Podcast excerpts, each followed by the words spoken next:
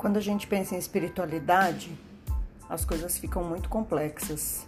Então, esse espaço é um espaço para trazer para a simplicidade assuntos que são considerados de suma importância para a nossa evolução, mas que parecem muito além daquilo que a gente pode imaginar como uma prática do dia a dia.